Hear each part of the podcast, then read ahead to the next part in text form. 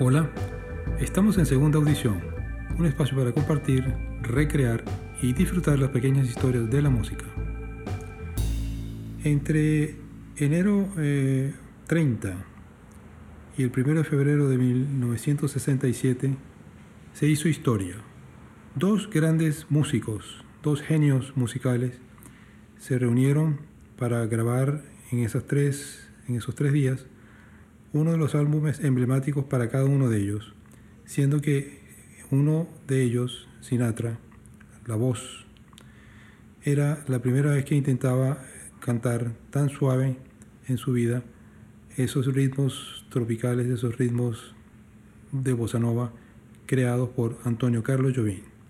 Sí, y se hizo historia efectivamente eh, al reunir esos dos monstruos sagrados de la música. Pero esa historia comenzó unos meses atrás de, una manera, bueno, digamos que estrambótica, por decirlo de alguna manera. Frank Sinatra no estaba en su mejor momento, ya que la música de la juventud lo había pasado. Sí, la música de la juventud, el rock and roll y el rock, estaban dando la hora. Los Beatles, los Rolling Stones, la invasión británica, los Beach Boys, otros, otros conjuntos de ambos países, eh, eran lo que la juventud quería escuchar. Estaba pasando la época de los crooners, de los cantadores de música romántica. Eh, Sinatra entonces decidió en, en 1966 probar suerte con ese nuevo ritmo que estaba por ahí también sonando interesante eh, llamado Bossa Nova. E intentó hablar con su creador directamente, con Tom Jobim. Lo llamó al teléfono que le dieron, el bar de Ipanema, donde Jobim se reunía a despachar sus asuntos. Y pues por supuesto que Jobim, eh, Sinatra hablando en inglés, eh, el, el, teléfono, el que atendió el teléfono, pues que escasamente hablaba un buen portugués, pensaron que estaban recibiendo una llamada falsa. Sinatra perseveró hasta que por fin eh, llegó el, asistente a, Jobin. Le dijo, mire, hay un hombre ahí al teléfono que está, insiste en hablar con, usted y yo casi no lo entiendo. Yo creo que es alguien echando broma, pero bueno, ahí está llamando nuevamente por teléfono. Jobin, eh, pues bueno, lo convencieron, fue al teléfono y no era más que Fan Sinatra intentando hablar con él.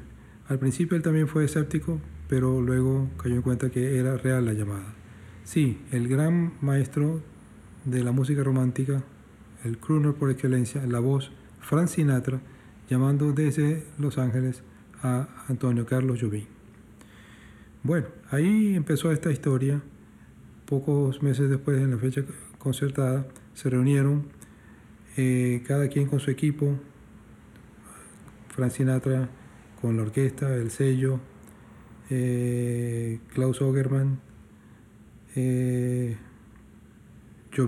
con su percusionista, su productor, pues no es más que mezclar cosas que podrían parecer invisibles, pero que sí lo son.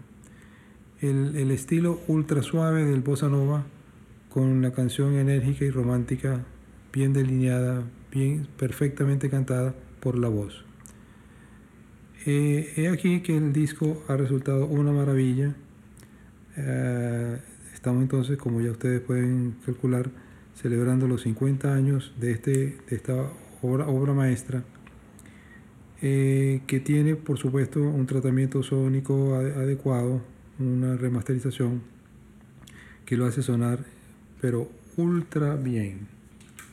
Las canciones, la mayoría de Don Jobim, La chica de Ipanema, Ding, eh, How Insensitive y alguna que otra canción romántica del cancionero norteamericano, todas bajo el mismo tratamiento de música ultra suave, ultra pegajosa y muy bien cantada por la voz.